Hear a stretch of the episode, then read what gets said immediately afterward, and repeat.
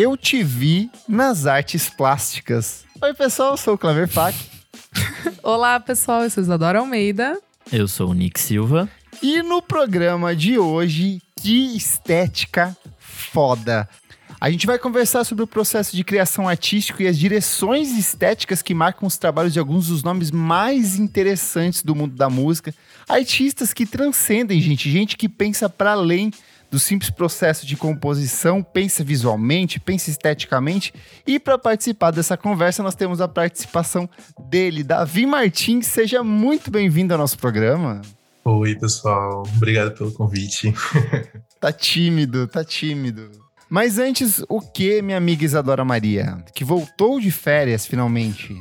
Oiê, estou de volta, moçada. Vamos lá, hein? Mas antes, a gente pede para você que está ouvindo passar nas nossas redes sociais, arroba podcast VFSM, dá lá o seguir, moçada. Tá ouvindo aí e ainda não faz parte do Padrim? Vai lá, padrim.com.br barra podcast VFSM. Vocês podem ajudar a gente financeiramente a partir de cinco reaisinhos. Cinco reaisinhos. Não é nada, hein, Kleber? Não, é não é, nada. é, nada. Hoje, nesse é... Brasil Hoje, de, de Bolsonaro... Ei, de Paulo Guedes, não é Guedes. é nada. Então não é nada, né? Ficou Mas olha, esses assim. cinco reais fazem uma diferença e você pode participar Sim. lá do nosso grupo fechado para apoiadores no Telegram. Você ajuda o nosso podcast a crescer cada vez mais e participa aqui ó, das gravações ao vivo. Hoje tem gente que eu não lembro se é gente nova ou se já apareceu outras vezes, como é que é, mas hoje temos a presença dele, João Vitor Gomes, seja muito bem-vindo. Nós temos a presença da Tuane Malman, ela que vem de terras sulitas, refrescantes e gélidas. Temos o Jefferson Cozenies, que também é aqui que está sempre aqui com a gente. Ele também vem das terras gélidas do sul do Brasil. Tem o Pedro Carvalho, tem o Fabrício Neri, então estamos todos reunidos nessa Só tem separatista aqui. aqui. hein? É isso. Exato. Só o Renan não veio, porque já estourou a cota. Cota gay e separatista hoje. Chega. Maravilhoso. Ah, e lembrando também, gente, dá o seguir na sua plataforma de streaming favorita, onde você tá ouvindo aí. Ajuda bastante a gente no engajamento. É isso, né, Cleber? E dá cinco estrelinhas também, porque é importante. Oh, boa, boa, boa, boa. Vamos falar sobre música, gente? Bora. Simbora. Dos folhetos rebuscados com programações de óperas aos cartazes de Tulu-Lautrec serviram de convite para os espectadores do Moulin Rouge, sobram momentos ao longo da história em que música e imagem se encontram, dialogam e se complementam conceitualmente. Olha, fiz uma pesquisa bonita aqui para falar disso hum. aí. Mas desde a consolidação da indústria da música no início do século XX, principalmente pela produção de mídias físicas como os discos de vinil, essa relação entre som e imagem ficou cada vez mais próxima. Isso se reflete em uma série de lançamentos ao longo de toda a história da música, mas a gente pode mapear alguns acontecimentos bem expressivos. Um deles é a própria Blue Note, a gravadora Blue Note, que tinha um refinamento estético Boa. muito grande em todas as suas artes de capa, né, meu amigo Nick Silva. Exato, eu adoro essa, essas capinhas. A maioria eram do Otone, mas eram fotos muito bem escolhidas, assim. E, e, de um refinamento, assim, fodido. Transparecia chiqueza. E acho que também vale a pena a gente falar da, da elenco aqui no Brasil, né? Sim, que, essa pra mim é produziu várias de Cara, bossa nova. É, é, muito, é, muito é muito foda como a elenco ela meio que ajuda a consolidar esse refinamento estético da bossa nova, sabe? É a questão. E é meio uma coisa meio White Stripes, né? Tipo, é, preto, branco, branco, vermelho. vermelho. É, nossa, é, é, muito. lembrou muito White Stripes.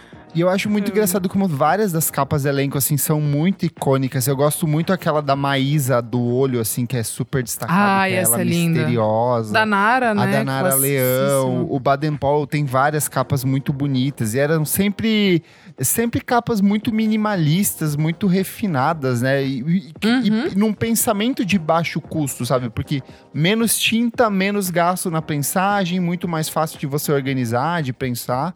Acho isso super, super interessante e como dialoga musicalmente com o que era produzido Exato. também, né? E aí é curioso que a partir da década de 60 a gente tem uma série de outros artistas que começam a pensar em música para além apenas do entrar em estúdio, gravar e entregar um single. Lembrando que antigamente era um, o compacto era, não tinha nem capa, ele era só um selinho que você enviava num, num papel, num pedaço de papel, você não tinha o pensamento de pensar é igual as capas do Emicida, das mixtape. Era, uma um pacote era de pão ali. Uma informação técnica pro radialista que ia fazer essa, essa, essa transmissão da música, mas aí ele, a partir da década de 60, começa a se pensar de um jeito um pouco mais rebuscado, e aí a gente vai se aproximando ali dessa fase psicodélica, a gente vai vendo muito o que os Beatles fazem na capa do Sgt. Pepper's Lonely Heart Club Band, é uma coisa super icônica, de não só pensar no disco, de pensar na imagem de capa, mas de pensar nesse envelopamento conceitual da obra, em cima desse, desse conceito de pensar em cenário, em pensar em proposta musical dentro do álbum,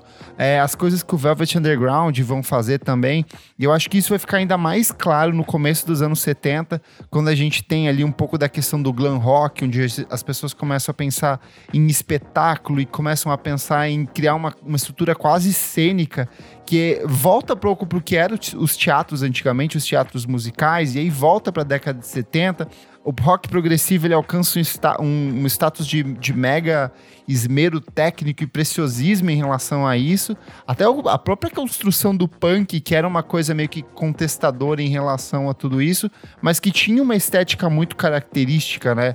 Que era a coisa de incorporar os cadeados, as roupas rasgadas, os elementos de látex. Então, de um jeito ou de outro, começa a existir um pensamento muito grande desses diferentes aspectos da música para além do som, né? E, amigo, acho muito legal também, só uma pontinha aqui, destacar que eu acho que isso tem muito também da televisão a cores. Sim. É, que começa na década de 60 ali, 66, né? Europa, Estados, é, Estados Unidos, também década de 60, Brasil 72, eu acho que é a primeira transmissão. É, mas acho que isso também é muito simbólico, assim, para ter esse, nessa virada, assim. E aí, mais à frente, ali nos anos 80, a gente tem o surgimento da MTV. E aí muda de novo, vem um outro linha de pensamento, porque as pessoas passam, além da imagem de capa, além das músicas e desse conceito dentro dos discos, passa a se pensar visualmente, tanto que a gente vai viver na década de 90. É, muitos diretores conceituados que a gente curte hoje em dia eram justamente diretores de videoclipe que tinham um desdobramento estético muito apurado. O David Por exemplo, Fincher, Michael Bay. Ai, que ridículo. o Spike Jones e o Michel Gondry são todos o Cunningham, o é. Cunningham, todos eles vão ser pessoas que vão Scorsese ajudar esses. É, exatamente. O Scorsese na década de 80 faz coisa com Michael Jackson, então assim ajuda a expandir esse pensamento artístico de um outro jeito. Só que ao longo desses últimos 20 anos, é, a gente já falou várias vezes aqui, música por si só não se sustenta. É, então os artistas começam a ampliar ainda mais esses conceitos, pensar em novas saídas criativas. Tem gente que vai investir em games, tem gente que vai investir em realidade aumentada nas apresentações ao vivo, tem gente que vai pensar em cada single ter uma identidade visual específica, tem artista que vai desenvolver sua própria fonte para fazer aquele trabalho, aquele lançamento daquela obra.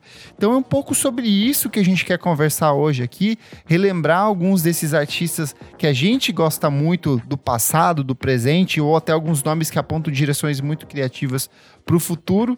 E aí eu quero começar perguntando para o nosso querido Davi, que está aqui. Você que assinou a identidade visual do nosso podcast, das nossas novas capinhas e tudo mais. Como que é para você essa relação entre música e estética? É uma coisa que você procura, que você pesquisa? Como que funciona para você? Então, é... cara, eu sou muito apaixonado por música, muito apaixonado por é, mídia física. Eu gosto de colecionar vinil, eu gosto muito de ir em loja de vinil, ficar vendo tudo, que é assim que eu me inspiro, sabe? Eu trabalho muito com as três musicais. É... eu sou de Manaus, né? Lá eu trabalho com muitos artistas musicais que estão começando agora. Então, geralmente, eu acho que é isso. Tipo, eu gosto muito de de estar tá dentro desse universo para é daí que eu busco a minha inspiração. Tipo, quando eu não vou numa loja, eu entro num site, entro na Roof Trade e fico só vagando assim para para vir, sabe? Enfim. Você quer dar alguns exemplos do que você já fez aí?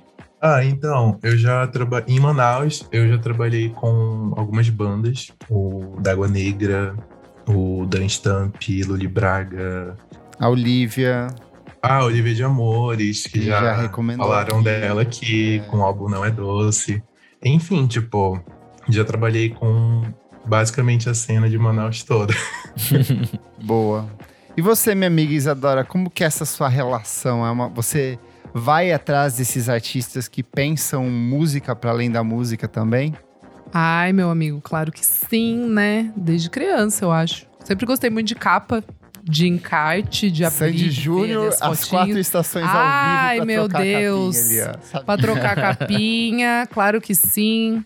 É, mas acho que o Strokes foi a primeira, né? Mesmo assim. Porque eu lembro muito do impacto de ver eles esteticamente, até a roupa ali, tudo combinando. Eu achava que aquilo ali era diferente. Acho que foi muito por isso que me pegou, viu, amigo? Pela estética. Boa. E você, meu amigo Nick Silva, como que é essa sua relação? Eu acho que o primeiro contato, na real, que a gente tem com músico e com músicas é a capa do, de um disco, Sim. né? De um single. Por mais que música seja totalmente auditiva, o, o, primeiro contato que a gente tem, o primeiro impacto, tá realmente na capa. Então acho que, que isso é, é importante, assim, tipo, o visual impacta totalmente na audição, mesmo que no que você espera ouvir, né, daquilo sim. ali. Já cria Mas, um clima, né? Uma ambientação sim, do que tá por ouvir, Sim, né? Total. Eu, inclusive, já deixei de ouvir álbum porque tipo, eu Sim. sei que o artista é foda. Ah. Mas eu não vou escutar por conta da, da capa, não, não desce. eu sou assim. Mas é, eu acho que também tem, tem outro rolê, assim, que vai para além da capa, né? Tipo, é, eu acho que os artistas novos, principalmente, assim, sei lá, um The Weeknd da vida, ele consegue, uhum. para além da capa, trabalhar todo um visual, toda uma estética que persegue ele naquela fase ele onde ele está ali. Mais do que isso, contar uma história. Eu acho que isso que é o mais legal. É, é, esse que é o ponto dos artistas que eu busco, sabe? De você bater um olho e você entender que tem todo o universo. Eu acho que legal que você trouxe o The Weeknd, porque eu acho que ele é um exemplo muito interessante disso, de ser um cara que veio do meio dependente, foi abraçado pela indústria, ele quase se perdeu ali e ele voltou de fato a assumir os holofotes a partir do momento que ele começou a trazer aquilo que ele trouxe lá atrás, sabe?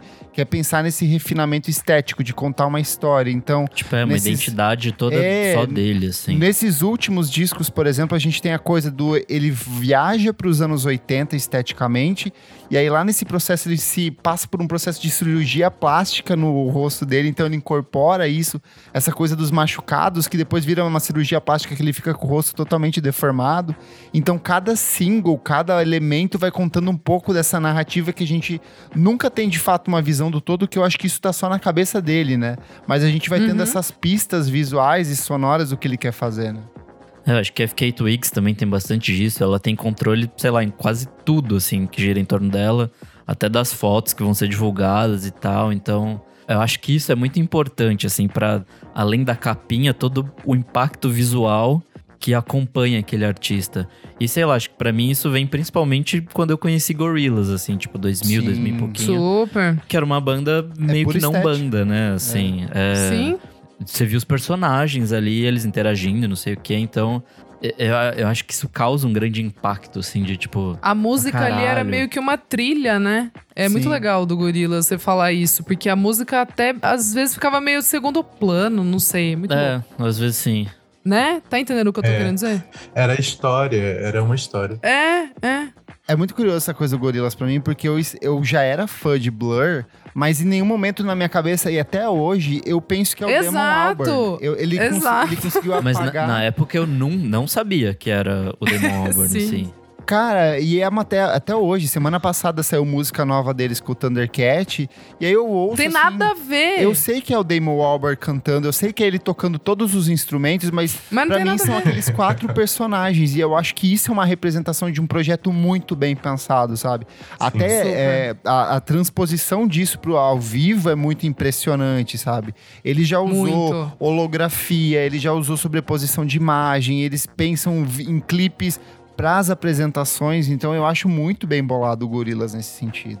É tudo sincronizado, ele enquanto canta, tipo, tá passando as imagens, é muito louco, realmente. Muito é legal. muito estudo por trás também de sim, saber sim. o que, que vai atingir aquele público e tal. Vocês acham que uma boa identidade criativa muitas vezes pode suprir uma deficiência artística, musical Sim. e poética? Sim! Cara, Teriam exemplos aí de alguém que você acha que. Ai, gente, eu vou falar de uma bandinha muito indie do indie do indie do indie, mas é que assim, foi uma que realmente eu nem tava prestando muita atenção. Aí eu achei a música legal, mas daí quando eu vi a estética, assim, fui um pouquinho atrás, chama Vanishing Twin. Eu achei muito foda. E daí eu meio que quis ir atrás de mais músicas e ouvir mais por causa da estética, assim, que eu achei muito bonito, muito estudado, assim, sabe? Tipo, tudo Sim. fazia muito sentido ali, assim. E depois eu vou falar de umas garotas novas aqui, mas que não necessariamente a música não é tão boa. Nesse negócio de impacto de capa e tudo mais, e de como às vezes a identidade visual ela supre ou ela alimenta uma expectativa de uma coisa que não é tão boa. Eu lembro que quando eu comecei a ouvir música, eu era blog, né? Então baixava lá no Rapid Share, baixava no Mediafire, e aí eu fazia a minha seleção do que eu ia baixar ou não, porque a internet era limitada, era tipo X poucos kbps para baixar na madrugada. Eu me filtrava Sim. justamente pelas capas. Então nessas eu caí no Interpol porque eu achei a capa do primeiro disco do Interpol fantástica. As capas do The National eu achava sempre fantásticas, então eu falava, putz, parece Amigo, que tem algo arrasou. legal aqui. Então Ai, é, é, é, é muito bom quando o artista meio que consegue amarrar isso, mas nessas eu ouvi um monte de banda assim que era tipo totalmente detestável, mas que tinha uma estética foda, sabe? Nossa, nessa coisa, pra mim, o Twin Shadow é especialista. O Ai, primeiro é- disco dele, os primeiros dois até são bons, assim. Mas depois, assim, ele começou só a entregar visual e o resto, assim. Meu Deus. tem um álbum do The National, inclusive, que é feito por um estúdio de design muito foda lá de Nova Exato. York, o Pentagram. Tipo, são assim os mais fodas, sabe? Que Então, tudo tipo, que vocês ou seja, falaram de The é- National, porque eu acho também, realmente, eu acho muito foda tudo Ah, eu, eu acho. fazem. Eu amo banda que vocês. Tipo assim, eles se vestem bem, eles têm uma sonoridade característica, uma ai, estética. É babado. Eles nunca ultrapassam o que parece ser um cercadinho muito característico do som e da proposta criativa deles, sabe? Não, você Sim, não, você sim. não vai ouvir o The National fazendo um, um, um, sei lá, um synth pop. Eu acho que é, é- você sabe até onde eles vão. É muito característico o tipo de proposta deles, né? É mesmo, é delimitado, né? E o Pedro aqui, Carvalho, nosso apoiador, falou aqui, ó. A capa do Boxer do The National, Perfeito. putz, resumir todo o mood do disco. É bem Mil por cento. É bem isso. Maravilhosa. E uma coisa quando a estética é quebrada, pra mim uma coisa que acontece é, sei lá, na capa do Chimilco, do Wilco, Uhum. que é aquela ilustração do Juan Corneliá. E aí, tipo, não tem nada que não a faz ver muito com... sentido. Tá, tá. Tem a ver tá. com o disco, porque ela é mais, tipo, sei Fã. lá, ela, é, ela é mais divertidinha, É mais leve, assim. né? Ele é mais Mais coloridaço. Mas ao mesmo tempo não tem nada a ver com o resto que, que a banda faz. Eu não sei, tipo, o que Então, pensar amigo, sobre isso. Eu, fico, eu fiquei pensando um pouco sobre isso, não cheguei em nenhuma resposta, mas uma coisa que me veio um pouco na cabeça é: banda que não muda o figurino brinca com capas. Tá entendendo o que eu tô dizendo? Tipo assim, uma banda que ela se propõe a, Interpol. tipo, tra- é, tipo, é, sei lá, eu, ta- eu tava pensando mais no Wilco mesmo, no The National. Tipo, os caras meio que se vestem igual desde sempre, assim. Eles não mudam o- o Veste igual, igual normal, pessoas normais, o Will. Então. Não, tá entendendo? Isso que eu tô querendo dizer. Tipo, uma banda que, é, que a estética não ultrapassa o, o que é o artístico. Isso que eu tô querendo dizer. Não respinga na pessoa, em quem ela é no dia a dia. O The Weeknd, o, sei lá, tipo, a Caroline Polachek, tipo, essa galera, eles meio que entram na noia, na, no que eles estão querendo vender. É quase um personagem, né? Período, exatamente. Entendi. Exatamente. sentido, é amigo. Eles não podem ousar. É desse cênico, jeito, é né, cênico. Tipo, essas outras bandas, elas, tipo, elas meio que têm um. É o que o Kleber falou, meio que tem um limite ali. E geralmente são essas, tipo, bandas, assim, tá ligado? Tipo, as Haim, por exemplo. Dá pra ver uma evolução, tipo, na, no, no- no- na parada fashion delas. Mas esteticamente álbuns, elas têm uma, defi- um- uma, uma limitação ali. E quando eu falo limitação, é no Super. sentido positivo, tá? então. Positivo, total. os timbres total. das guitarras, os usos dos sintetizadores, a forma como elas trabalham a voz, tudo isso compõe a estética.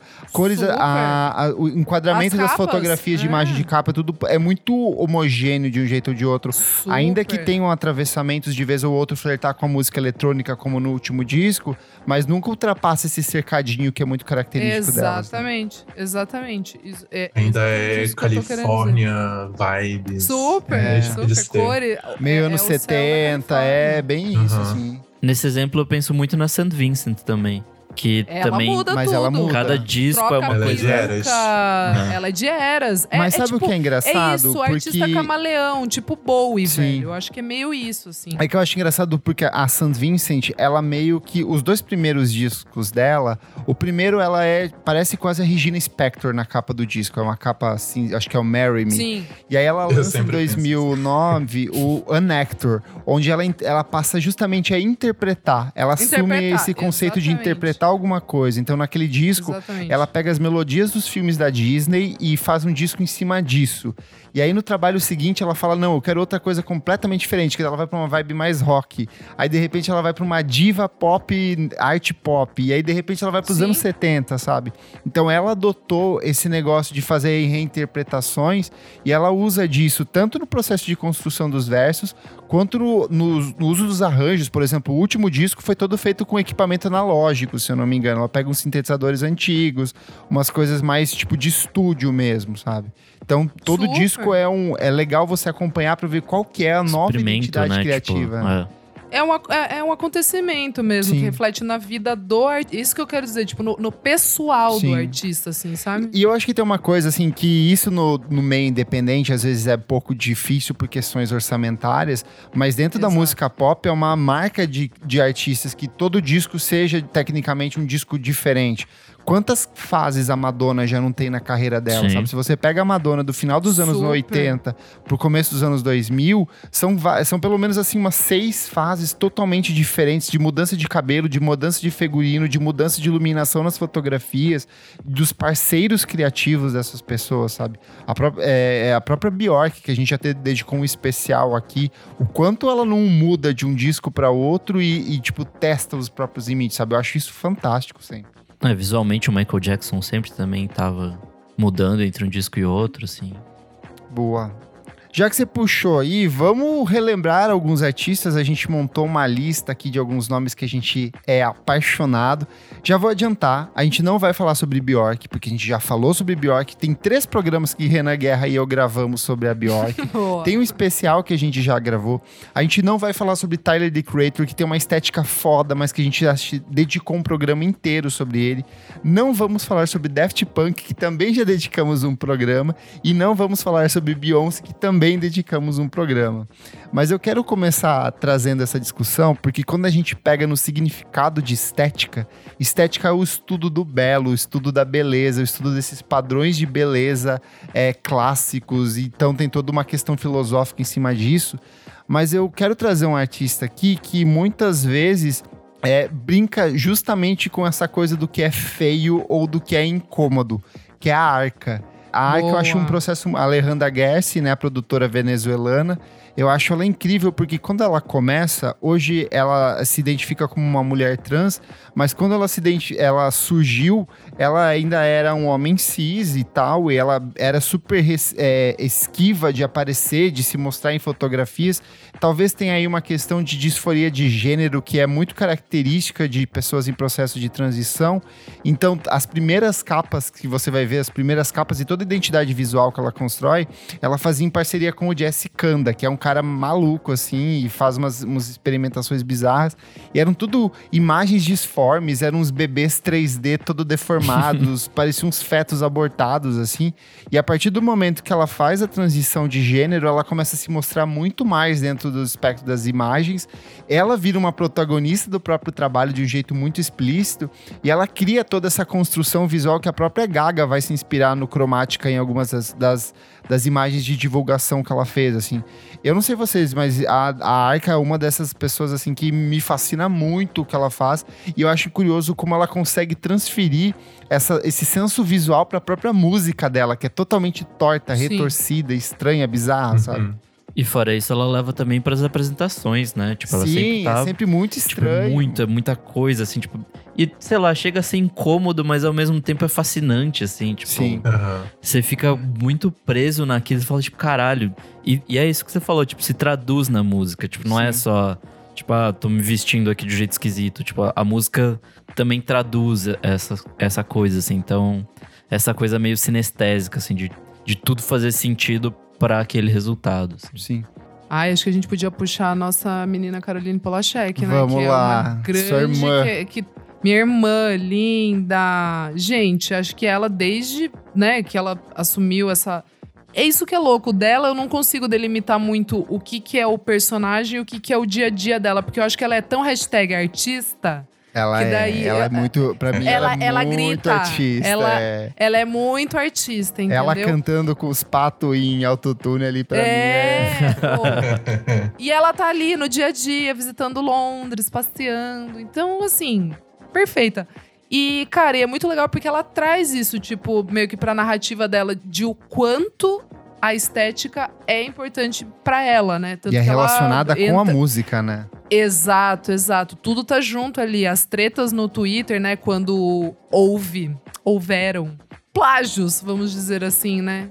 De, Diga o nome. Desde, desde Camila Cabelo Camila até, a- até aquela foto que saiu é, na L, né? Da, da Duda, Duda Beat, Beat. Que, que parecia muito a capa do single de Bunny is a Rider. E a capa do álbum da Camila Cabelo, né? Que, Sim. que chupinhadíssimo. Até o Dom As L, eu lembro que fontes- você me mandou. As fontes no... lembravam muito, na verdade. Não, a Isa me mandou uma imagem do, do material do Dom L, do último disco dele. Sim. E as estruturas eram muito parecidas, As assim. estruturas são muito parecidas, tipo. É, é- é meio bizarro, assim. de- desses, desses singles, né, que a, que a Carolina lançou, né? Tipo. Não, é, eu ia dizer que a própria Caroline, ela foi no Twitter falar sobre isso. Exato. Quando essa comparação com a Camila Cabello, ela disse que ela não tem um diretor de arte, ela é o diretor de arte dela. Esses outros artistas, assim, maiores, tipo, Camila Cabello é uma artista muito grande, tipo, ela é enorme, assim, na indústria. Então, com certeza tem muito mais gente por trás dela, assim, trabalhando pra, sei lá, buscar referências e tudo mais. Super. Eu acho que nesse caso a gente até já teve um programa que a gente falou qual é quando é plágio e quando é inspiração, sabe? Aí eu Sim. acho que é muito mais uma questão de artista trabalhando com diretores de arte truqueiro que olham pra essa cena independente e falam: vou roubar aqui, ó, quietinho, e Ah, vender pra esse sim. artista Ninguém por vai milhões. notar. E aí depois quem toma no cu é o próprio artista que não tem Sim. como tomar controle de, não tem como ter controle disso o tempo inteiro, né? E o que eu acho foda da Carolina é que ela, tipo, é isso, ela inspirou.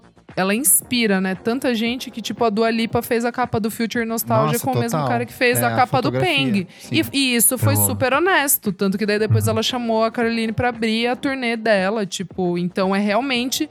A Dua Lipa acha o trabalho da Caroline foda e foi, tipo, né? E, e não tem nada a ver com, com a estética. Ela conseguiu, tipo, trazer pro universo dela. Isso eu acho muito incrível. E tá certíssima, minha menina, ir brigar, bater panela lá no Twitter e no, e no Instagram, porque quando saiu a foto da Duda Beat também, ela colocou uns emojis tipo, really? tipo, marcou a L Brasil, assim, eu achei muito babado. Fudida. Mas, ó, em defesa da nossa menina Eduarda, nossa querida Duda Beat, a Duda tá até na lista aqui. Eu acho que ela é Não, uma dessas artistas recentes com uma das estéticas mais incríveis da cena brasileira. É, ela lança em 2018 Sinto Muito, que é o primeiro álbum de estúdio dela. Eu e amo essa O capa. ensaio fotográfico, pra mim, é, é perfeito, assim, é muito bem bolado. A questão de ela ter essas pequenas é, ranhuras com escritas, assim, nas, na, como se fossem os É trechos de bonito. letras das canções. Então tem todos uns rabiscos, tem essas cores muito fortes, muito destacadas. E quando ela lança o trabalho seguinte, também tem esse mesmo esmero, esse mesmo Meu refinamento piseiro, estético. cara. A capa do meu piseiro, pra mim, é espetacular. É- O clipe que ela Lindo. faz também é espetacular. Toda a direção Sim. de, de arte que ela tem, que ela pensa. Até eu lembro que na época da pandemia, ela fez uma live de Dia dos Namorados que ela cantava isso dentro de um coração, sabe? Então, assim, Uhum. esse cuidado que ela tem na seleção de tudo aquilo É que envolve o trabalho dela, eu acho espetacular. E mais uma vez, mesmo musicalmente, ainda que não dialogue diretamente visual e som, mas você vê uma homogeneidade no tipo de som que ela faz, sabe? Ela fez aquela porrada de feat maluco lá que deixou todo mundo muito preocupado, falando: Meu Deus, mulher, o que você tá fazendo?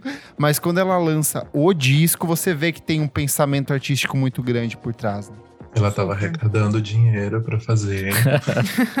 Te amo lá fora. Levantando fundos. Maravilhosa. Então, gente, eu pensei na Roisin Murphy. Ai, é... tu! Ai, amigo, tá aqui na minha lista! Bora, vamos de montada! Ai, eu, eu, Tudo. eu adoro ela. E, nossa, Boa. quando eu vi a pauta, eu fiquei, cara, eu, eu tenho que ser ela. Porque eu amo o trabalho que ela fez com o último álbum dela, Rosie Machine. E ela trabalhou com um designer muito foda português, o Bralho amado. Sim, cara. Então, assim, e tipo, eu fui até pesquisar um pouco sobre é, quando ela lançou o Overpowered e tal, porque ela era muito, tipo, era aquela vibe diferentona, assim.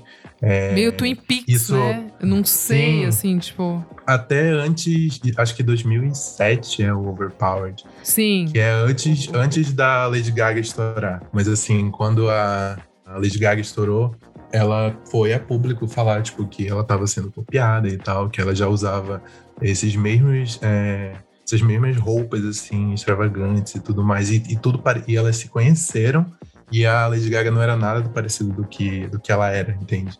E ela ficou tipo assim, cara, ela, ela, ela roubou de mim, sabe? Minha estética, sei lá. Enfim, tipo.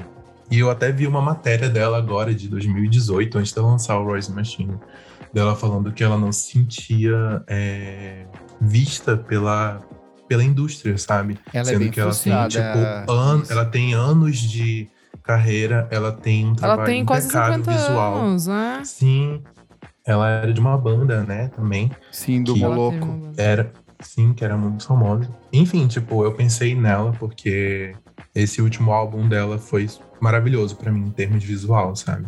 Eu também acho, amigo. Não, e tudo que ela fez, a live, aquela em Ibiza, pelo amor As lives de eram incríveis, sim. Pelo amor Foi no meio de da pandemia e ela soube, soube entregar lindamente, assim. Eu ainda não vi se ela já tá com turnê com esse álbum, mas imagino que esteja foda. Já tá fazendo. Não, teve show dela no Glastonbury agora esse final de semana. Ah. E, tipo assim, é bizarro o vídeo ela entrando, Uau. tipo, super performando, metendo banca, com chapéu, com, com uma camisa, sei lá, de vinil, assim, vermelha, tipo, dançando. Meu, ela é muito foda nesse sentido. Assim, ela, ela, ela é Vocês viram que saiu hoje um vídeo da Isa com a Rush Murphy no Glastonbury? Não. De quê? A Isa, a cantora Isa, foi pro Glastonbury e ela fez um vídeo com a Rush. Meu Deus! Você tá brincando? Juro, abraçadinhas Caramba. ali, ó. Tô mostrando aí. Caramba. Que tudo! Vou ver aqui. Ela foi lá avisar que vão falar dela no podcast. Exatamente.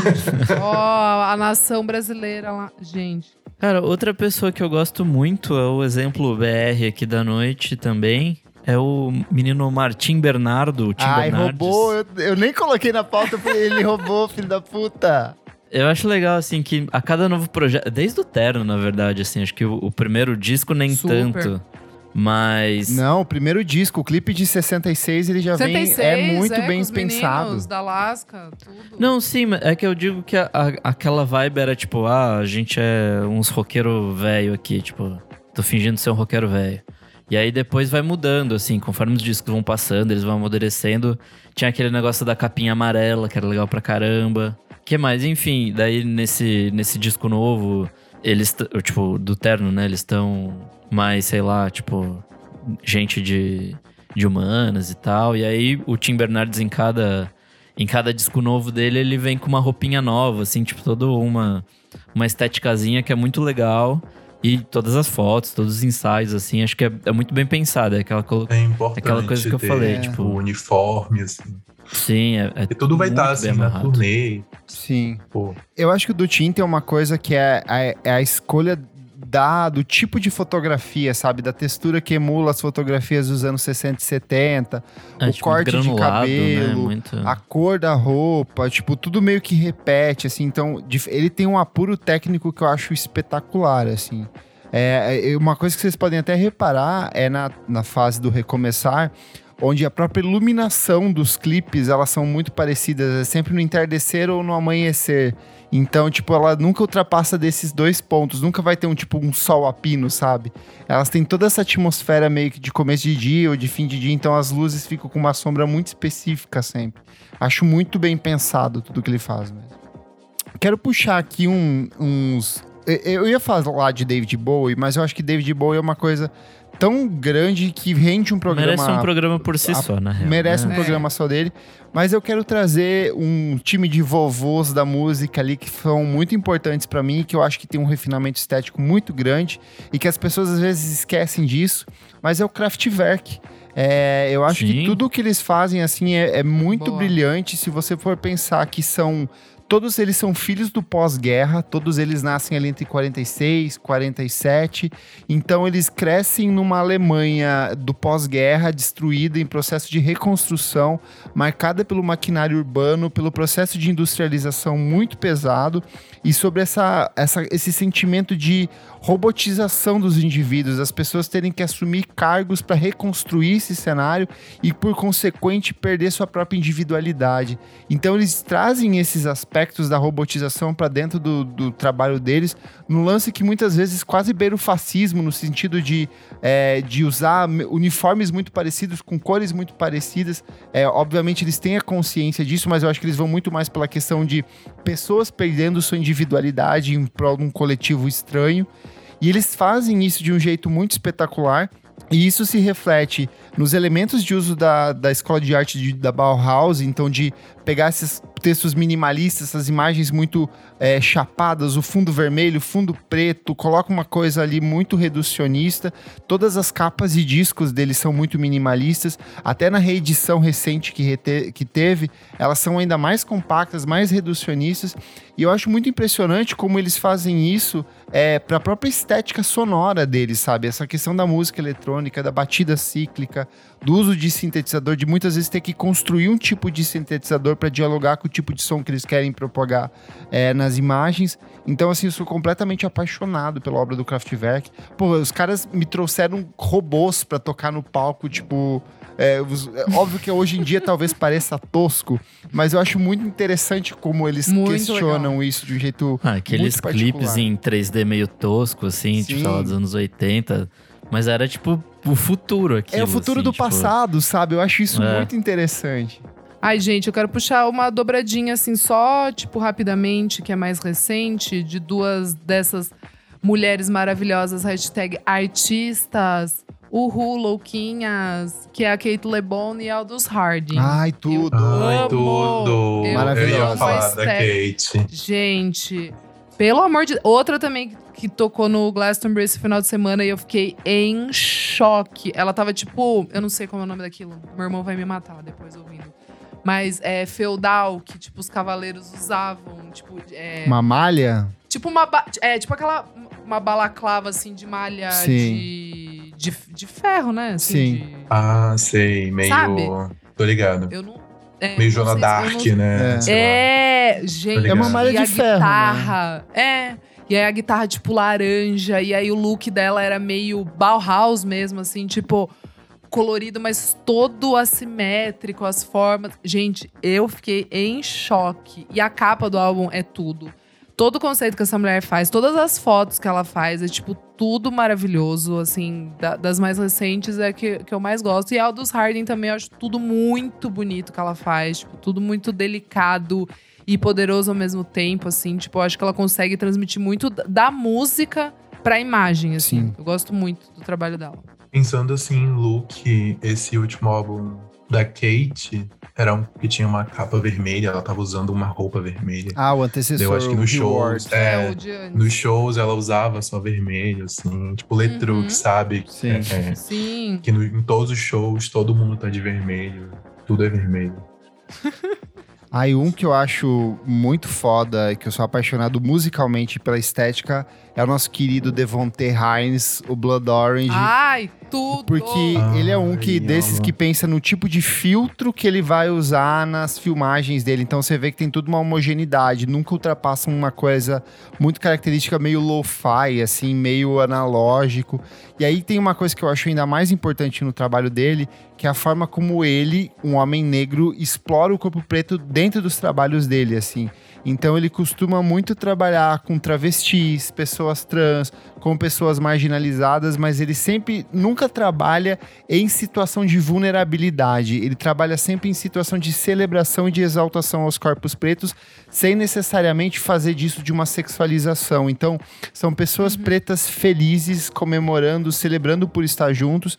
Eu acho que a gente tem alguns exemplos disso, que são os clipes do Black Swan, é, ali no Dark and Handsome Dewey, Ai, o é Benzo. É então, assim, ele tá sempre. São umas imagens meio em câmera lenta, ou às vezes, assim, a câmera só tá ligada, mostrando uma pessoa olhando para você, sabe? Então, a forma como ele joga luz nessas pessoas pretas e dialoga musicalmente com aquilo que ele tá cantando, que são sobre músicas é, sobre vulnerabilidade, sobre masculinidade não tóxica, eu acho isso muito bonito, sabe? Sabe alguém que eu gosto e ele vai por um caminho meio oposto disso? É é o Big Thief, que é a ausência de tudo isso que a gente tá falando. É tipo tão simples, tão singelo, Entendi. tão eles mesmos que cria uma própria identidade disso, assim. Sim. Dessa coisa de nunca tomar banho Legal. e tudo mais, sabe? Legal. Tipo. tem um, uma personalidade nisso, dá pra sentir o cheirinho na foto, assim, sabe? Ai, amigo, que horror. Mas é, eu, eu acho interessante. Não, eu é... acho que o, o Boniver vai pra esse caminho também. Não, o Boniver não, amigo. O Boniver. Não, os primeiros. É, ah, os, os primeiros, primeiros sim, é, porque depois. Agora não mais. Ah, é, quando ele lança o 22 a Million, eu acho fantástico. O, é, ele trabalhou é, com um é. designer que pensou em todos os símbolos para cada uma das músicas dele. São Ganhou coisas... dinheiro. Nossa, Ganhou eu dinheiro. acho um espetáculo. Não, acho que esse é o pós-contato com Kanye, na verdade. E o não, Kanye é outro é... exemplo de. Não, amigo, eu você não, que se engana. Gente, o Kanye pegou eu acho muita que o Kanye que... dele. É, é, ele é bem acho. vanguardista, assim. Eu também Tanto acho. que os espetáculos dele, ele pensa em iluminação, ele pensa em todas essas estruturas, ele pensa musicalmente como que a música dele vai ressoar dentro do teatro. Então ele tem um monte de estruturas que eles montam pros espetáculos dele. Ele é muito brilhante nesse sentido de ser um puta compositor e ele é outro que ele nunca esconde as referências, as pessoas com quem ele trabalha. Ele tá sempre cercado de outras pessoas que são muito talentosas que ajudam ele, assim. Eu gosto muito do Boniver. Tudo que ele faz para mim é muito, muito bem pensado também. Mas ó, eu acho que sobre isso que o Nick falou de da FAO, essa não imagem também gera uma comunicação, tipo o álbum do Kanye West, sabe? O Isus, que não tinha, não tem uma capa, mas aquilo Sim. impacta, entende? Nossa, demais. Aquilo gerou muita discussão na época, tipo, até eu lembro de ver na loja o CD, tipo, e ficava, mano, sim, que sim. Só com adesivinho e ele, vermelho. E ele é, e ele veio pesado nos clipes também, tipo, é muito legal. Sim. Né? Essa época, assim. Nossa. É, é, aquele disco seguinte também, o Laranjinha lá, o Life of Pablo também, que Life era tipo Pablo. Aquela estética meio desconstruída que meio que hum, ficou. Aí eu já começo a entrar Eu acho que ele começa a se perder. É, eu, eu, eu não, mas puta, virou. É. Isso Será virou uma que é esteticamente gigantesca. pensado ou a gente aceitou que é porque era um disco do Kanye West? É, e daí ele fazendo aqueles desfiles, tipo, no Madison Square Garden, tipo, com as roupas todas, tipo, em cores neutras. Ah, eu não sei, gente. Eu acho que é. Eu não sei. Eu não sei. Eu não Mas eu lembro da mais, sabe? A MIA falando que ele havia roubado dela essa estética do uso do laranja e tal, Sim, que ela já estava é se verdade, ela pra lançar o álbum isso. dela. E ela foi a público falar sobre isso, eu lembro, né? É, então, mas daí às vezes eu fico meio assim, porra, o uso do laranja, mano, é uma cor, tá ligado? Não, mas é tipo... é porque no, no, caso dela faz sentido, porque era o mesmo tipo de figurino que ela usava no clipe lá do Born Free, e depois Sim. ela lança o clipe, o disco sai em 2013, que já tem essa cor chapada meio laranja, com esse tipo de aplicação que é muito característico. As fontes são meio similares, assim. É, sei lá. É. Quero puxar uma aqui, ó, que essa é muito boa. E ela é, é boa em, em todas as direções que ela aponta. Menina Rosalia. Ela lança lá em 2018 o El Maior Guerreiro, que é um trabalho espetacular, queridinho de todos aqui do podcast. Nossa. Ela trabalha com o Felipe Kaustic, que é excelente. Eu, recomendo muito que vocês sigam ele no Instagram. Ele, ele é completamente maluco. Ele faz umas experimentações visuais muito interessantes.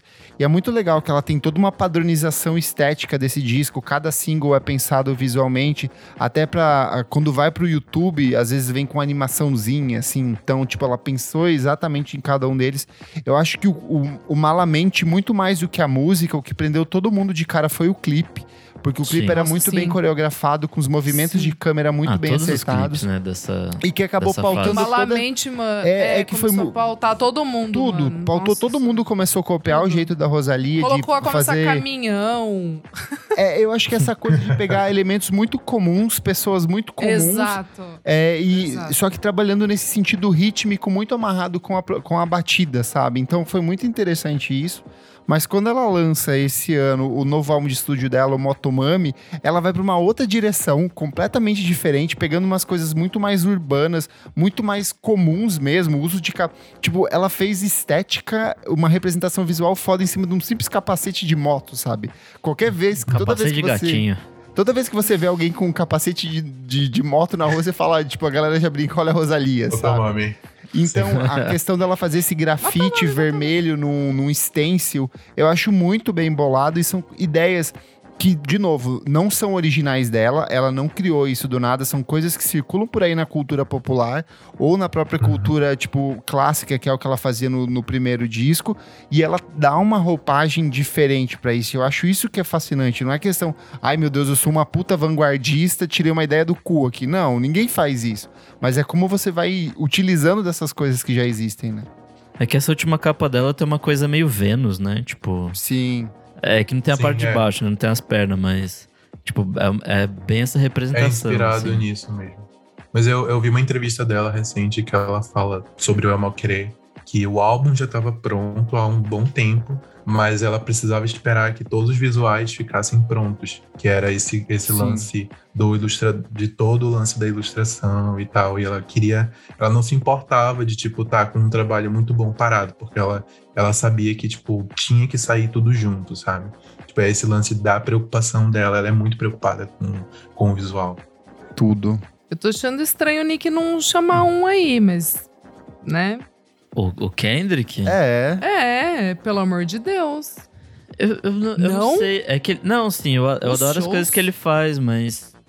É, shows, é eu... cara, cada show, cada os clipes, os visuais também acho que Ai, Nick, se não for falar, eu falo então. Não, eu vi ele na, no, no rolê do Dem, então realmente foi tipo um show muito impactante, tinha toda a construção da, da historinha, dos personagens ali, então de fato eu, eu acho que isso, essa estética vai para além do disco, e fora os clipes, que são fodidos. Mas, é, não sei, fala aí, Kleber. Gente, Kendrick Lamar, é, eu acho que ele é um nome interessantíssimo, porque ele começa no início Muito. da década de um jeito muito comum, ele era só mais um nome do rap, assim, e um nome muito foda, porque ele sustentava muito na rima. Eu acho que o que ele faz ali, por exemplo, o, o, o Good Kid, Mad City, ele tem uma estética muito característica dessa brinque, brincadeira das fotos Polaroid, de, de ter essa escrita por cima. E ele era um disco que sustentava muito em cima da rima, mas ao longo dos anos ele foi entendendo a importância do aspecto estético para a obra dele. Então, o To Pimp a Butterfly é um trabalho que já abraça isso de um jeito muito Uma característico. É, eu acho que o clipe do Alright talvez seja o, mais, o maior exemplo dessa época, assim, que para mim é impecável. As discussões raciais em cima disso. Mas quando ele chega no Dem, para mim ele alcança o apuro máximo da obra dele, assim, porque ele vai se inspirar nas fotografias do Gordon Parks, que é um cara que fez um registro importantíssimo da história negra dos Estados Unidos, e ele traz isso para dentro dos clipes dele, para as fotos de divulgação. A própria paleta de cores que ele usa relaciona muito com as produções do Sim. Parks. Então, assim, é, é brilhante. Eu acho que o disco novo atual, mais uma vez, reflete isso. Essa coisa dele surgindo como um Jesus preto, com a coroa de espinhos, com uma mesma paleta de cores. Então, esse pensar esteticamente para além da rima é uma coisa que eu acho fascinante na obra dele. Perfeito. E, e, é muito legal que eu acho que ele consegue trazer pro ao vivo, assim, sabe? Isso daí eu acho que daí é a grande cereja do bolo, assim, quando o artista consegue replicar isso no palco, assim, Sim. sabe? E de, de, um jeito que todo mundo consiga entender. Isso é muito foda. Quero puxar dois artistas brasileiros aqui que eu acho que são muito bons. Um é o menino Jalu, que desde o começo da carreira sempre pensou visualmente e tudo aquilo que ele lança. Eu acho que o primeiro disco dele, a capa do primeiro disco é uma coisa maravilhosa. Eu comprei o vinil assim só para ter essa imagem gigante aqui, mas eu acho que o álbum seguinte dele também de também pensar a coisa do figurino, de pensar o uso de cor, de pensar a disposição desse mesmo corpo dele em diferentes ângulos para cada um dos singles, eu acho espetacular. E outra que dialoga conceitualmente com isso é a MC Tá. Ela lança o Rito de Passar em 2019. Cada, essa cada, capa é maravilhosa. Cada imagem de capa dos cada música tem uma fotografia Mano, específica, com uma estética específica, com desdobramento que é. costura elementos de ancestralidade de, de religiões de matrizes negras com elementos de tecnologia, com elementos de cultura urbana, cultura de rua. Então essa costura de elementos visuais que ela faz é sempre muito interessante e eu acho que ajuda a vender muito o trabalho dela. Eu lembro muito. que muita gente Sim. na época quando saiu esse disco, foi todo mundo ouvir por conta da capa e por conta dessas representações uhum. visuais que ela criou ali, né? Eu acho que sobre o Jalu, pô, ele eu não lembro de quando é esse primeiro álbum dele, mas eu acho 2015. que é muito sobre. Pois é, eu acho que era muito sobre ter esse impacto visual no, que ele veio Ilha do Pará. Então acho que ele queria muito entrar nessa aqui no Sudeste. Então ele precisava tipo impactar, entende? Esse ele precisava fazer uma coisa que fosse assim completamente fora da caixa, assim. Então eu acho que é muito sobre isso também. E eu acho que essa capa tem uma estética meio hyperpop, né? Que, que também é um uhum. gênero. É, ele que... é muito inspirado em Grimes. Sim. Em Bjork. A própria FK Twigs, assim, ele bebe muito nesse disco, né? Eu, eu nem sei o que é aquilo, é uma Godwin, assim, me... mas é lindo. Milkshake esquisito, rosa. Aham. é, gente, acho que a gente tem que falar também da Solange, né? Pelo amor de Deus os shows mais lindos, parece, sei lá, uma, um happening, sei lá, MoMA. Eu acho a Solange, tipo assim, impecável. impecável. Ela é perfeita. Cara, não, não tem um nada que a gente fala, tipo, desde Losing You, aquele clipe, eu lembro que eu falei pros, tipo, eu trabalhava na MTV, eu via clipe todos os dias, recebia toda semana clipe novo. E aquele clipe, tipo, saiu de tirar fôlego, assim, tipo, eu, eu, eu, queria ficar vendo aquilo porque era fascinação estética Cinco minutos você ficava, tipo, pensando naquilo, parecia, sei lá, ao mesmo tempo um editorial de moda, é, mas trazia também muito de cultura, comunicava com a música. Sei lá, tipo, eu acho que assim. E, e depois, claro, né? Depois ela vem com a City at the Table, When I Get Home, tipo, completamente insano tudo. É de um minimalismo e, e, sei lá, ao mesmo tempo conversa com os temas que ela tá abordando, que, que não são. É, fáceis, né? Que não, não, não são minimalistas, a gente pode dizer assim. E, e, tudo faz sentido, né? Sim. Kleber, que é super fã também. Eu acho que a questão da Solange é a importância da jornada de um artista, sabe? De às vezes o quanto você precisa passar por certas coisas para você conseguir alcançar um status de amadurecimento artístico. Caroline Polachek, ela era muito diferente quando ela era no Charlift, até ela chegar naquilo Total. que ela é hoje. Mas eu acho que a Solange tem alguns pesos. Primeiro, ela é irmã da Beyoncé, sabe? Ela podia se perder facilmente na sombra da irmã, que é a maior cantor pop do período dela. Sim. E aí, se você pega os primeiros trabalhos da Solange, são meio que tentativas dela replicar a estética da Beyoncé, mas ela também tá tentando se encontrar visualmente ali.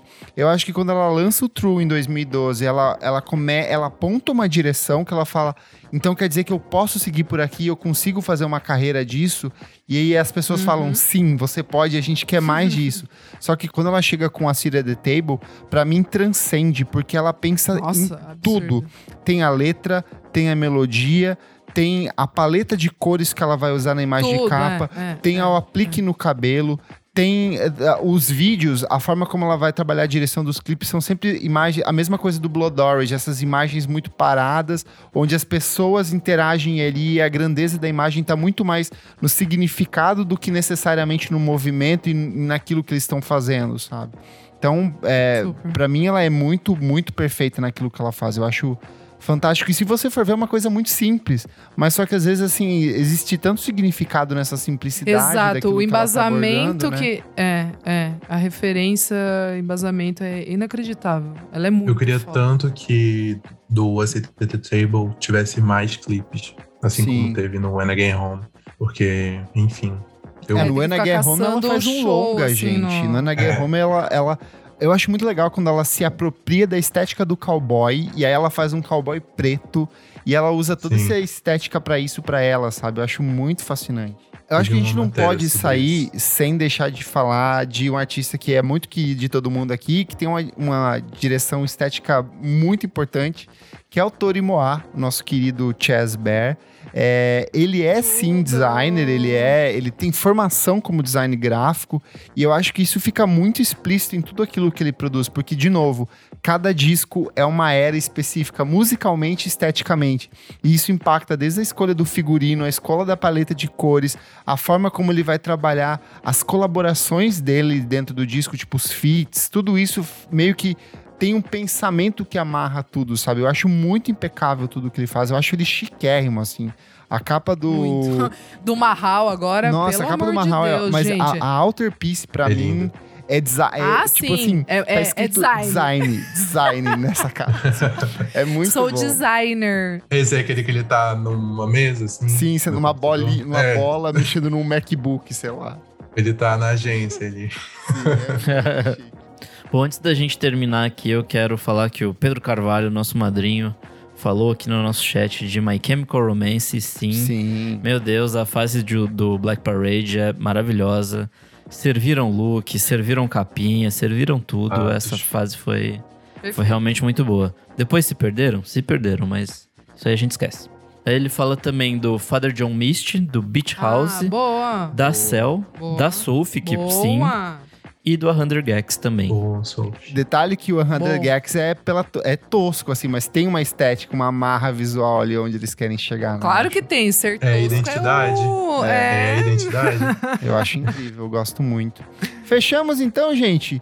Mas essa Fechamos. conversa continua. Vai lá no nosso Instagram, na edição desse programa, e conta pra gente quais são os artistas que você considera esteticamente impecáveis. Aqueles que pensam som, imagem, figurino, pensam tudo. Entregam o produtinho bem amarradinho para você. Vai lá no nosso Instagram. Davi, muito obrigado pela sua participação.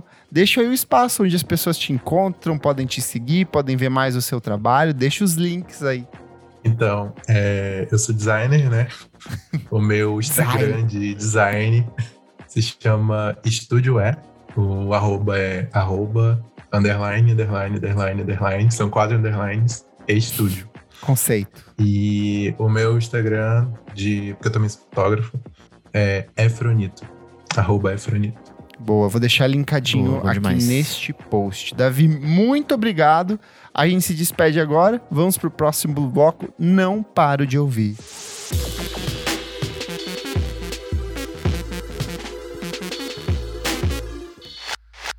Chegamos agora ao nosso segundo bloco do programa Não Paro de Ouvir. Isa, o que, que é esse bloco? Vamos lá, meu amigo Nick. Nesse bloco a gente traz dicas recentes, lançamentos que a gente não para de ouvir. Tem muita coisa.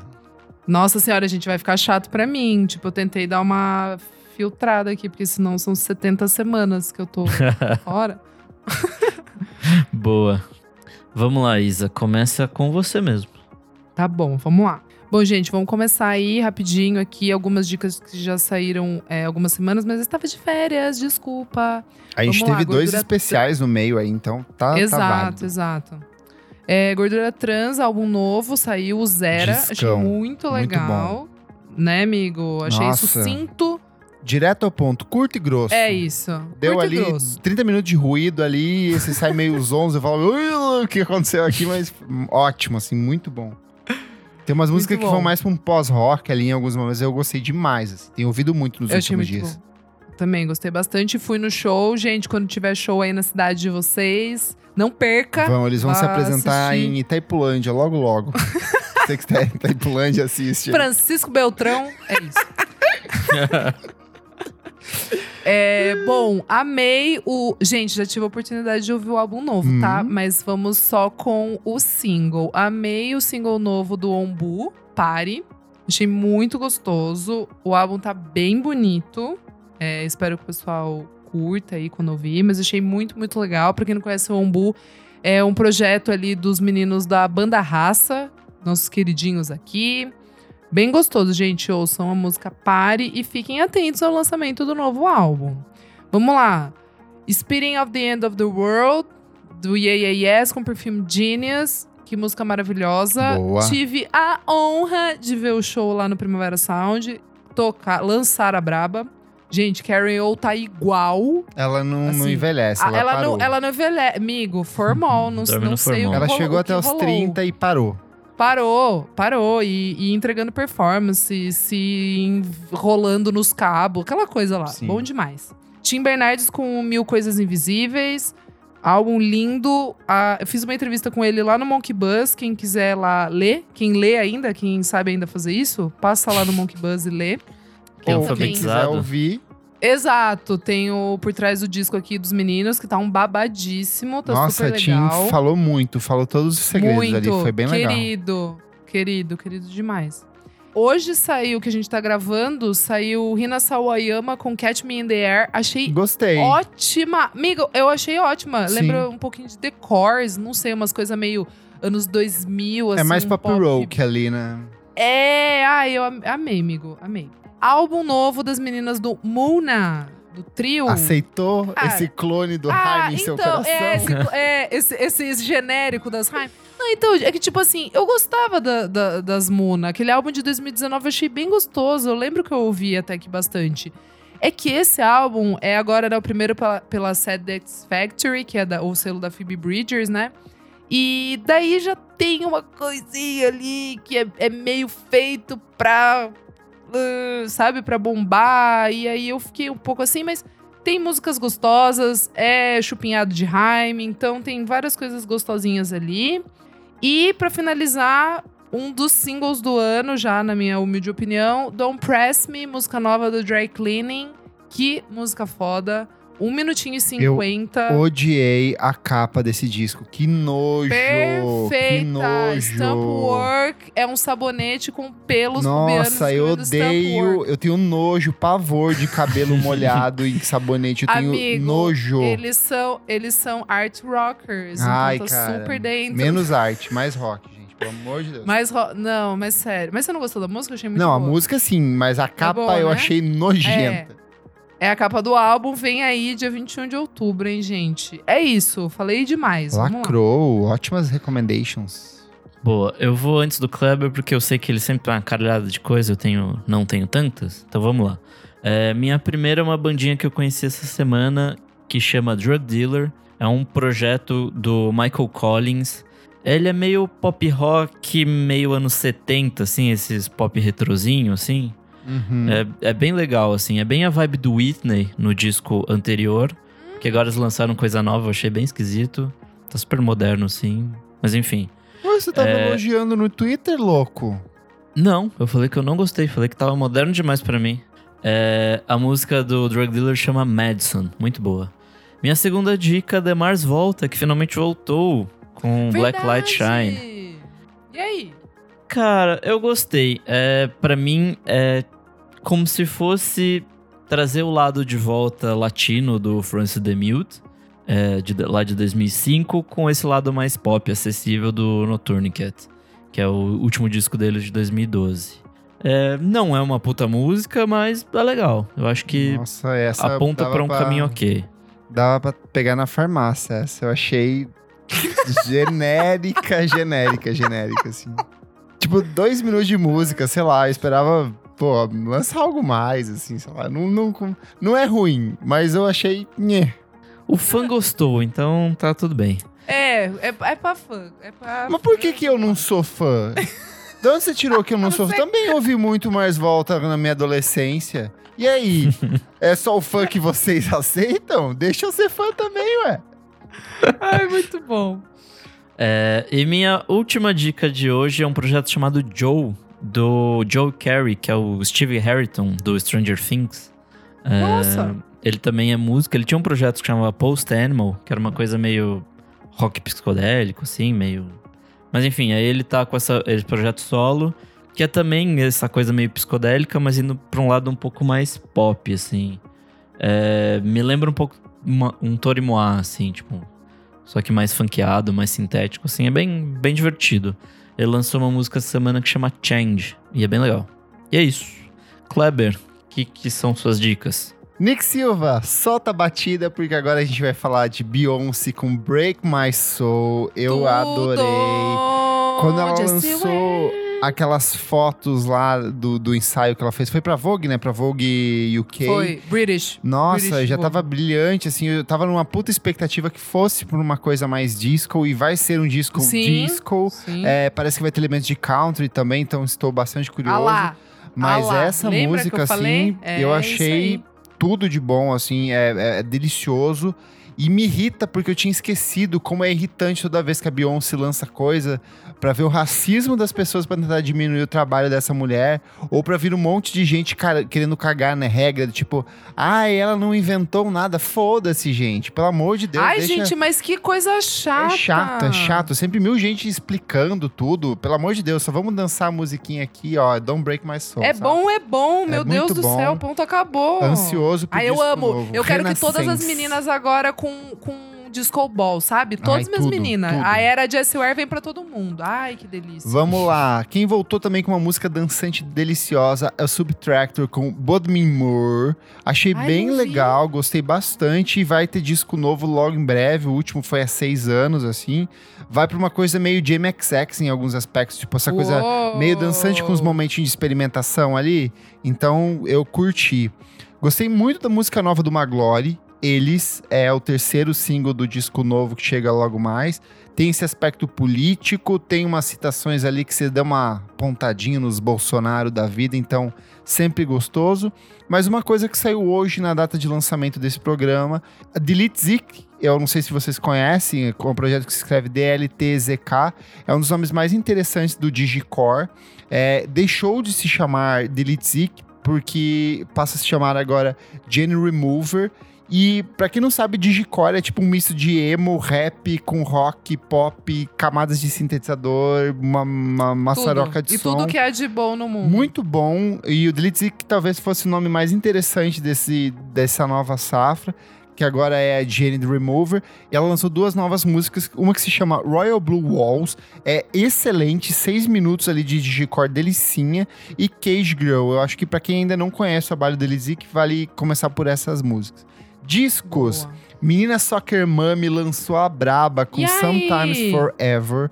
Eu amei. Bom. Produção do Oneotrix Point Never. Então, ela, eu acho que assim, segue de onde ela parou no Color Theory, mas tem umas camadinhas de ruído ali que dão um charme muito especial pra obra dela. Então, gostei, gostei demais. Gostei também da volta do Perfume Genius com Ugly Season, porque quero ouvir, lá Deus. atrás, em 2018, eu já tinha falado das músicas novas que ele lançou, que eram duas músicas que ele fez para um espetáculo, para uma coreografia, Muito do boa. qual ele participa, inclusive, dessa apresentação. E aí, durante a pandemia, ele e o Blake Mills se reencontraram e decidiram finalizar esse projeto. Meu amor. Eu acho que é o projeto mais é, difícil e mais diferente de tudo aquilo que o Perfume Genie já lançou até hoje. É bem cabeçudo em alguns momentos, assim, é bem artsy, mas eu acho que continua... A capa, né, também já. A capa, já toda com dá, aquela né? pintura Eu meio quero muito ouvir. É, eu quero muito ouvir. Eu achei chique, achei, tipo, música barroca, Boa. pop barroco de um jeito bem interessante ali também.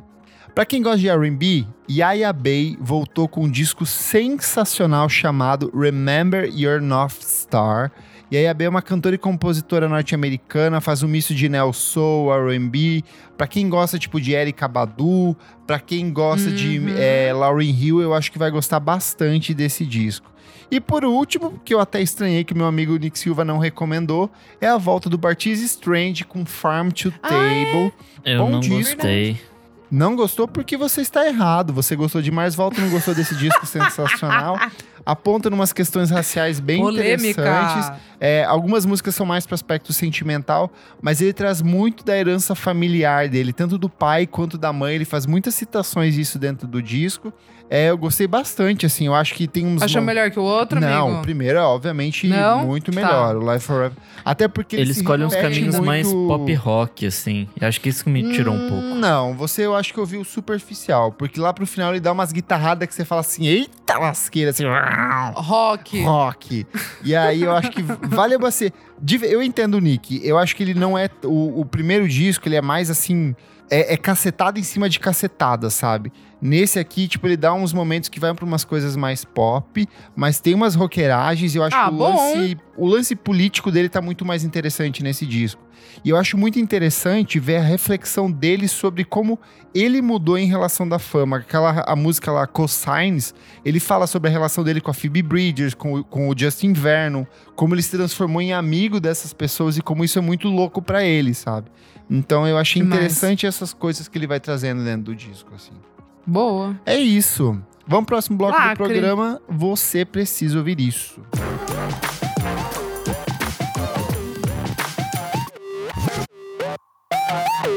Vamos lá, pessoal, começando o nosso terceiro e último bloco. Você precisa ouvir isso. Nick, o que é esse bloco? Nesse bloco a gente dá dicas sobre qualquer coisa que a gente queira falar. Boa, E é qualquer começar? coisa mesmo, porque hoje eu tenho uma aqui que Bom, eu Ai. tenho duas diquinhas. A primeira é uma dica requentada, que é o filme Tudo em Todo Lugar ao mesmo Aí, tempo. Ó. Que o Kleber deu há algumas Ai, semanas. verdade. Que filme maravilhoso. É lindo, puta né? que pariu. Falando. Se o Renan tivesse aqui, acho que ele também daria. Mal até agora. É, eu não vi ninguém falando mal, exatamente. E se falar, eu vou bloquear. Faz tempo que eu não choro em filme e essa foi um filme que eu chorei. Oh. E numa parte e numa parte que nem era tão, tanta coisa assim, tipo, a parte das pedrinhas, sabe? Ah, mas a parte da pedrinha é linda. É um Sim, mas, mas tipo, filme. Mas ao mesmo tempo, acho que depois tem momentos muito mais marcantes, assim, muito mais Aí, ó, viscerais das atrizes. aqui, ó, falando, chorei nessa parte também. Todo mundo chora na cena da pedrinha. É bonito. Nossa, puta que pariu. Ah, foda, foda demais. É lindo. É... Miga, você tem que ver, você vai gostar, Isa. É, não, tá, tá, tá na listinha aqui. E, é, e é aquele rolê, vá não, não precisa saber muito do que é, é o filme, só assiste. Quanto menos você souber e você só se deixar guiar, porque você acha que vai ser sobre uma coisa e de repente você tá numa coisa assim mega existencial com família e tudo, assim. É, é literalmente acontece de tudo nesse filme, o tempo inteiro. É, e, e, é um filme, tipo, esquisito, assim. Se prepara só para isso, assim. É um filme esquisito, mas que é foda pra caralho. E minha segunda dica é uma série que chama Super Pumped. Eu tô nesse esquema de ver coisa de CEO maluco e agora é a vez do maluco do Uber. Eu tô gostando bastante, eu vi só dois episódios até agora, mas eu gostei bastante, assim. É, ele conta a história do, de um cara chamado Travis Kalanick, que fundou o Uber e, enfim, é um maluco do caralho, assim, tipo... Abusivo. Fez várias maracu... Sim, fez várias, várias maracutaias pra Uber chegar a ser o que é. Enfrentou várias tretas em vários lugares, tipo de regulamentação e tal. Hoje em dia a gente viu, né, o que que deu, tudo isso. Mas enfim, é uma história interessante, assim, de mais um CEO maluco. E é isso. Entendi. Klebers, o que, que você traz? Falei que ia trazer uma dica diferente e vou dar uma recomendação de uma sorveteria aqui do centro de São Paulo Boa. que estou apaixonado em vivendo em um relacionamento sério, porque ela é pertinho de casa. Ela se chama Cangote Sorveteria. Ela fica na rua Aureliano Coutinho 278, bem aqui na Vila Buarque, centro de São Paulo. E qual que é o diferencial? Eles são, eles fazem sorvetes com sabores do norte e do nordeste do país. Ai, que delícia, então, assim, Deus. tem cupuaçu, siriguela, cajá, tudo que tiver de mais é, exótico na, na, nas, nas frutas do norte e do nordeste do país, eles trazem mas eu sou uma pessoa que gosta de correr riscos e mesmo sendo intolerante à lactose, eu vou lá e me arrisco nos sabores de leite, porque a vida é um jogo e eu estou aqui para jogar. Então, recomendo Jogando no hard, né? Oh, jogando Com no... Intolerância... Nossa, chora... esses dias eu chorei na rua ali, mas consegui tomar. Mas Meu eu Deus. recomendo muito o sabor de queijo coalho, que eles têm, que é uma delícia. Nossa, amigo! E o sabor de doce de leite também, assim, é milho verde também é muito gostoso, então todos, Ai, amo. todos os de leite, assim. A minha, minha recomendação para você é pega um mais exótico, um sabor mais cítrico para são duas com duas bolas ali, um, um mais cítrico de começo para você provar e conhecer esses sabores deliciosos e depois você vai para uma mais comfort food ali que é os de, de leite que eu acho sensacionais. Então recomendando aqui Cangote Sorveteria, é delicioso. Ai, arrasou. E no dia que esse programa vai ao ar, já terei lançado a minha lista dos melhores discos de 2022 até agora, os melhores Meu do Deus. meio do ano. E aí eu fui Já. fazer essa lista e, como sempre, eu falo assim, putz, chegamos no meio do ano e não rolou nada. Aí eu tomei um tapa na cara, porque saiu, tipo, muita coisa, Esse muita tá coisa muito boa, muita coisa brasileira. Ai, não achei que boa. tá tão. Amiga, eu também achei que não tava É? tanto. Daí eu falei assim, meu, saiu isso, saiu isso. Aí, saiu Beach House, saiu Big Sim. Thief, saiu Rosalia, saiu Sim. Terno Rei, saiu, sabe, Sim. muita coisa foda nos últimos meses. E tanto que normalmente Tá. eu organizo é, 25 discos. Esse ano eu consegui fechar 50 na lista, que eu falo assim, são Caralho. 50 discos muito bons. Uou! Então clica no link que está na descrição desse episódio e dá uma, uma olhada aí, você que pulou os últimos seis meses, não ouviu muita coisa, tem uma lista bem legal pra você. Ai, arrasou. E você, minha amiga Isa, o que, que você traz aí de recommendations? Então, gente, vamos lá, hein? Eu não sei se vocês já recomendaram aqui, desculpa. Em A Mulher da Casa Abandonada. Não, ainda não falamos. Já foi Eu acho que o o Renan ia podcast? É muito bom. É, é, gente. Só não, Vocês estão ouvindo? não tenta não dar spoilers, que eu acho que Não, sem spoiler, sem spoiler. Mas é o A Mulher da Casa Abandonada, é esse podcast, né, narrativo, é da Folha. Quem, quem faz e produz é o Chico Felite.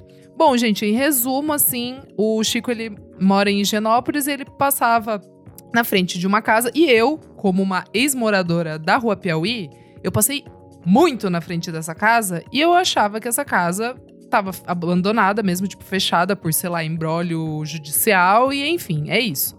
E aí, eis que o Chico, como ele é um repórter e jornalista, aquela coisa, ficou com a pulga atrás na orelha, conseguiu descobrir quem é né, o dono ali e tal. E aí, em resumo, vo- é, já, já tá na, na descrição ali do, do podcast, né? Mas ele descobre que é uma mulher chamada Mari, que na verdade não se chama Mari, mas ela esconde essa acusação, né? Que ela cometeu um crime nos Estados Unidos, 20 anos atrás, um crime, tipo assim, horroroso.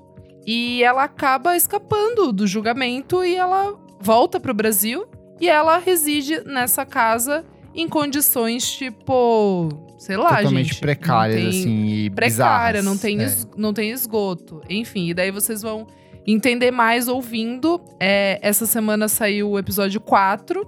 Agora que a gente já lançou o podcast, já saiu o episódio 4. E eu, no futuro, já ouvi. É, enfim, maluquice, gente. Maluquice, Brasil, elite brasileira. Vamos lá. Boa. Outra coisa que eu recomendo é um filme chamado Belfast. É um filme que foi indicado Ah, ao sim. Oscar. Amigo, eu amei. Eu amei. Eu achei, tipo, muito fofo. É fofo, né? Tipo, o tema do, do, do filme é, é super pesado, né? Tipo, conflito Sua político, cara, os- social, os UK. religioso. Ah, é muito, amigo. Nossa, mil por cento euzinha. E a trilha sonora é do Van Morrison. Tipo, só toca a música do Van Morrison. E, tipo, desculpa, né? Eu sei que ele é antivax, mas... Antes dele gente. ser cancelado. É só Antes anos ser 70, né? cancelado. 80, sei lá. É, exato. Tá tudo bem ouvir as coisas velhas. É, enfim, e é muito bonitinho porque tá ali, o mundo pegando fogo, a família, acontecendo um monte de coisa, e o filme meio que mostra, tipo, sabe quando é pela ótica de uma criança? Então, tudo fica mais leve, assim, é, é- é muito fofo. O filme todo é em preto e branco. Tem o gato do Jamie Dornan como ali o pai do, do menininho. É, gente, achei uma graça, assim, tipo, aquele filme que você termina meio que com um sorriso, assim, no, no rosto, mesmo que o, o tema não seja, tipo, fácil, né? Mas é a vida. Tipo, achei um filme muito bonito. Comentários referentes às duas últimas edições do nosso programa, comentário da edição 200, momentos que mudaram a música brasileira e comentários da edição 201, onde Renan Guerra e eu expulsamos os héteros para falar sobre discos para sentir orgulho, com participação da queridíssima Brenda Vidal e da sempre silenciosa e discreta Duda Delo Russo. Vamos lá, a gente começa aqui com o da edição 200, certo? Vamos lá então, hein? O Rodrigo Berdi comentou: Eu me juntei às gays piscianas e chorei também nesse finalzinho, emoji chorando. Eu conheci o hashtag VFSM há menos de um ano e logo fui fisgado por vocês. Parabéns pelos quatro anos e que venham muito mais, seus lindos. Fofo, um beijo.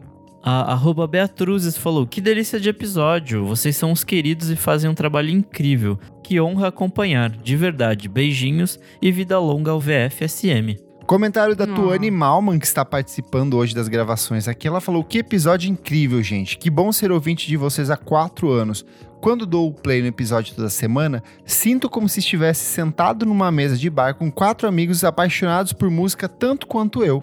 Obrigada pela companhia em tantos momentos. Vida longa ao podcast. Eu te digo agora aqui, a tua animal, obrigado você. Ai, ai, o Watanabe Matheus comentou: que programa maravilhoso! Praticamente um aulão de história da música. Ai, gente, que é isso. Parabéns pelos quatro anos e que venham muito mais.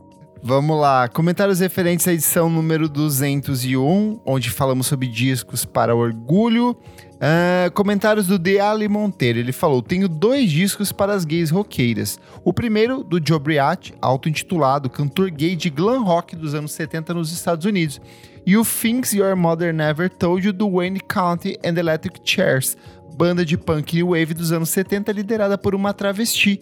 Ambos os álbuns são foda. Dicas excelentes, oh. excelentes. Demais. Nossa, eu amei esse comentário. O Polones aqui falou. Eu era uma gayzinha enrustida e não ouvia, entre aspas, música de viado. Até o dia que o John, do Patofu, deu uma entrevista dizendo que a canção U foi inspirada em entre, abre aspas, música assumidamente gay. Logo baixei a discografia da Madonna e aí não teve mais volta. Gente, que tudo! Arrasou. Comentário do Curis. Ele falou: Amei a lembrança da Miss Shell, que eu também não sei falar o sobrenome. Conheci através da trilha sonora do filme Lost and Delirious, da classe Filmes Trágicos LGBTQIA, mas era o que tinha em 2006. Hahaha. O Matheus Ernest fala, a Duda Del Russo citando Banda Wó. Meu Deus, arrepiei. Eu ouvia muito também, me trazia muito conforto e identificação. Carinha triste e coração. E por último, comentário da nossa queridíssima Brenda, ela falou: Ai, que delícia estar de volta com pessoas que admiram e um papo tão bonito. Nosso orgulho tem trilha sonora das boas. Obrigada pelo convite, ramalhetes de flores. É isso.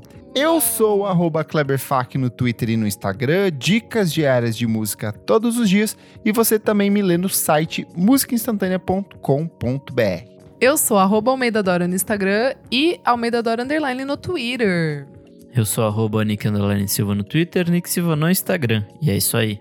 Não esquece de seguir a gente nas nossas redes sociais, arroba podcast VFSM em tudo. Segue a gente na sua plataforma de streaming favorita e, se puder, como os maravilhosos apoiadores que estão aqui hoje, apoie a gente no padrim.com.br barra podcast VFSM. Cinco reaisinhos faz muita diferença pra gente todo fim do mês. Então, muito obrigado, Fabrício Neri, Pedro Carvalho, João Vitor Gomes, Jefferson Kozenieski, Tuane Malma e todos os apoiadores que estão lá no nosso grupo fechado. Hoje, como vocês perceberam, o Renan não participou, porque ele está fazendo uma cirurgia para remover uma jockstrap que estava muito apertada que ele usou nesse final de semana. Meu Deus. Mas no próximo dá, ele está de dá, volta. Não dá, muito não obrigado dá. pela sua audiência e até a próxima. Tchau, tchau. Volte, tchau, Renan. Gente, Tira essa jockstrap.